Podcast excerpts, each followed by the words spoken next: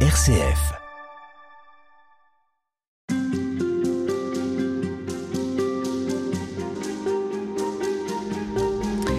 Était Jésus Voilà une question sur laquelle vous avez passé beaucoup de temps, frère Renaud Silly. Bonjour. Bonjour. Et avec vous, toute cette semaine, on, on revient sur différents mots qui sont présents dans les évangiles, euh, des mots que vous détaillez dans un ouvrage qui s'appelle euh, Dictionnaire Jésus, que vous avez co-dirigé.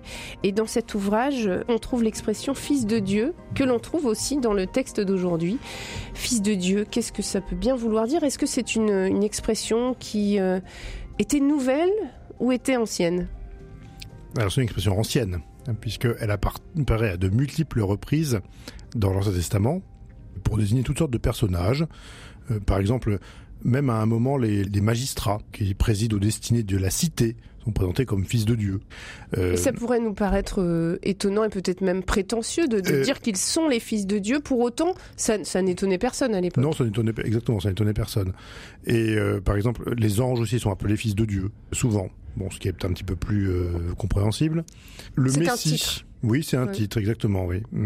En fait, ce que le terme fils de Dieu signifie, c'est une adoption par Dieu. C'est-à-dire le fait que, que Dieu déclare un tel comme son fils, c'est-à-dire que il, il, lui confère certains privilèges, certaines autorités qui vient de lui. Voilà.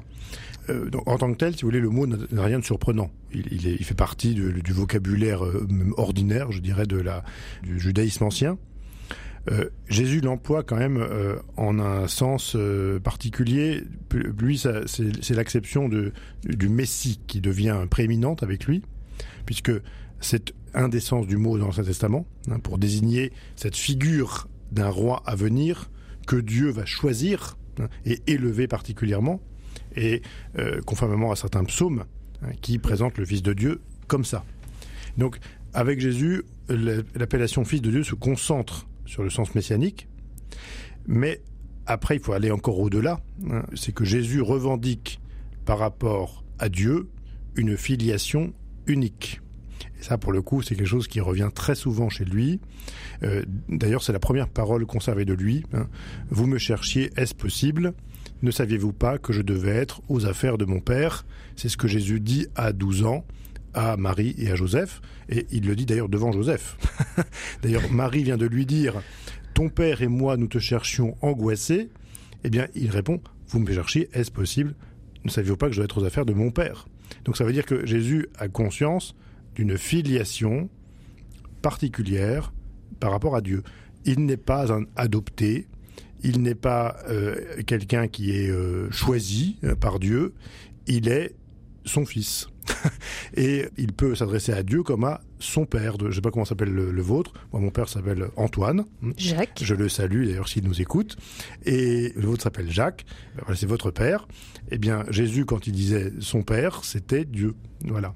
Et c'est là où le mot fils de Dieu prend une portée tout à fait particulière, euh, qui est vraiment liée à sa, intrinsèquement à sa personne, et qui n'est absolument pas celle qu'elle pouvait avoir dans l'Ancien Testament, bien sûr. Mais est-ce que, par exemple, quand euh, les disciples ou quand euh, ceux qui se moquent de Jésus ou, ou, le centurion, par exemple, vont utiliser cette expression fils de Dieu, euh, qu'est-ce que ça recouvre pour eux? Est-ce qu'ils pensent à ce, cette signification comme vous venez de, nous le décrire ben Justement, euh, probablement pas. Ça, en tout cas, on, ne sait pas très bien, mais ils pensent plutôt à des, approximations telles qu'elles apparaissent dans l'Ancien Testament.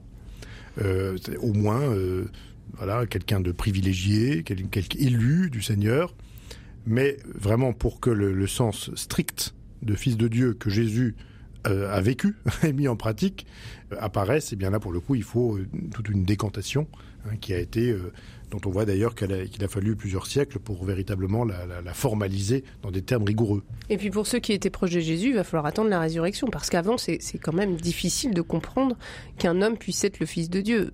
Oui, oui, mais dans le sens que vous avez à développé. Fait, tout, tout, à fait, tout à fait, oui, bien sûr, mais mmh. le, le, en fait, vous voyez, il y a une piste hein, qui est donnée par Jésus lui-même lorsque il cite euh, le psaume 109 et il dit euh, à ses interlocuteurs Le Seigneur a dit à mon Seigneur Siège à ma droite et je ferai de tes ennemis le marchepied de ton trône. Donc, citation du psaume 109.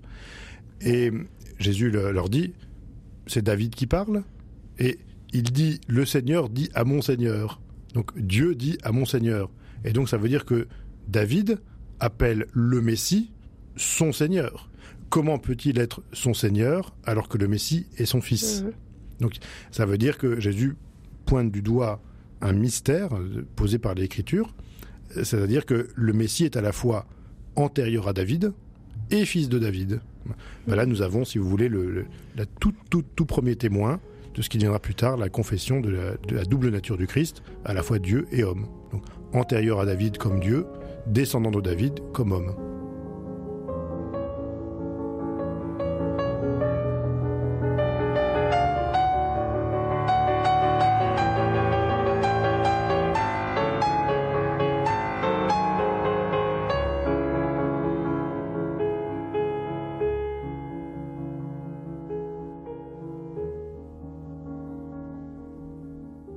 Alors, puisque vous parlez de David et puis qu'on parle du Fils de Dieu, il y a aussi cette expression dans l'Évangile, souvent du Fils de l'homme. Alors, Oui. qu'est-ce que ça veut dire cette fois-ci?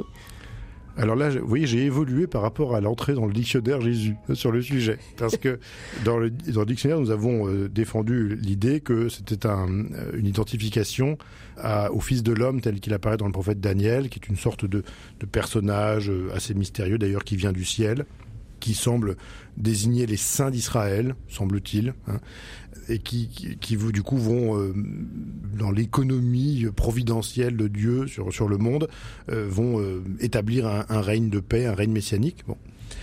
Et du coup, lorsque Jésus se déclare fils de l'homme, ça voudrait dire tout simplement qu'il s'identifie à cet agent qui va instaurer ce règne eschatologique de Dieu sur la création. Donc là, nous sommes dans le cadre de l'apocalyptique juive.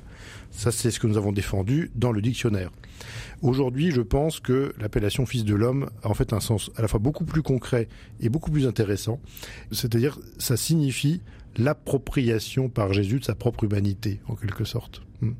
Quand il se déclare comme le fils de l'homme, ça veut dire que chez lui, l'humanité est totalement assumée. Du coup, elle est complète.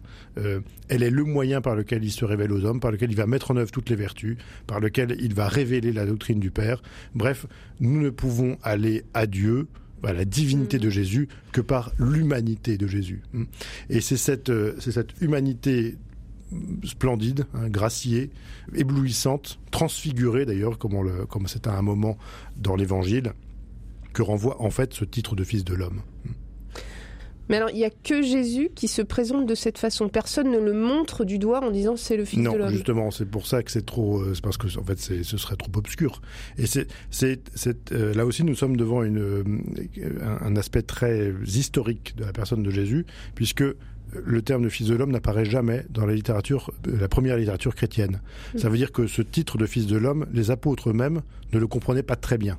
Vous voyez, Saint Paul, euh, Saint Pierre, Saint Jean, etc. Et donc, du coup, il ne survit que dans les paroles du Christ, transmises dans l'Évangile, À la troisième personne, à la toujours. troisième personne, toujours, exactement. Donc, donc, du coup, pas très facile à comprendre. Mhm. C'est- Qu'est-ce que Jésus a voulu dire par là? Ben, J'aime beaucoup cette interprétation qu'en fait, c'est l'humanité qu'il s'approprie.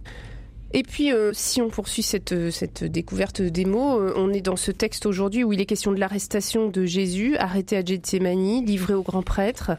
Qui vient arrêter Jésus? Qui va se saisir de lui? Est-ce qu'il y a encore des questions autour de, de ce groupe d'hommes? Oui, chez, Saint Jean, il est question de cohorte. Donc, on a pensé que c'était des soldats romains.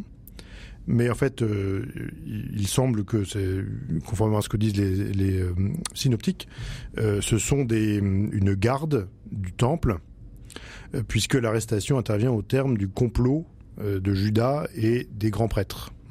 C'est-à-dire que au début, si vous voulez, le, le- le gouverneur Ponce Pilate n'est pas à l'instigation de l'arrestation de Jésus. C'est un complot qui implique d'abord les autorités du temple. Donc les autorités juives? Euh, oui, oui, voilà. Alors, euh, il faut faire très attention avec ce genre de choses, parce qu'on peut dire, euh, ça peut vite déborder si on, euh, si on, si on part de là. Est-ce qu'il y a eu à un moment donné une question autour de, de cette arrestation, justement? Euh, oui, euh, bon, euh, la, la question en effet de la, la- l'implication des, euh, des, des- des Juifs et des Romains dans le procès de Jésus, évidemment, elle, elle est Elle est sensible. Elle est, elle est sensible, évidemment, et elle est d'abord aux mains des historiens, hein, parce que et euh, et euh, sachant que c'est paradoxal, vous voyez, parce que dans le Talmud, donc la, la grande compilation juridique juive antique, l'ensemble du procès de Jésus est présenté comme euh, l'œuvre des grands prêtres. Parce que, en fait, pour les, les docteurs du Talmud, c'était inimaginable que des juifs aient pu transmettre un autre juif à des, à des Romains. Donc ils préféraient, au fond, dire que c'était les autorités juives qui l'avaient condamné que de dire que des, des juifs avaient commis cette, cette, horreur que de livrer un de leurs compatriotes mmh. euh, à un Romain. Mmh. Vous voyez, c'est parfois. Il faut, faut, être conscient que nos propres euh, représentations complexe. culturelles ne ouais. sont pas forcément celles des, des, celles des autres. Voilà. Donc ouais, cette question est sensible. Euh, et puis, encore une fois, le, le, et puis évidemment, ça, ce, ces complots des grands prêtres n'impliquent que les grands prêtres. ce sont eux qui ont, qui ont, qui ont commis les, le, le, qui ont fait cette erreur. Mais euh, ça ne, ça ne, évidemment, ça ne rejaillit pas sur les autres juifs, bien entendu. Ben on le voit bien, on, aura euh, encore euh, peu de temps pour, pour poursuivre cette émission. Merci beaucoup, frère Renossi. Je rappelle que vous êtes dominicain au couvent de Toulouse. Vous avez euh, co-dirigé cette publication qui s'appelle Dictionnaire Jésus, publiée euh, aux éditions Bouquin. Et c'est un ouvrage que vous avez co-dirigé avec Olivier Thomas Vénard. Merci beaucoup. On peut retrouver tout ce que nous avons euh, évoqué et bien d'autres entrées pour mieux connaître le Christ à l'approche de Pâques. Merci à vous. Merci à vous.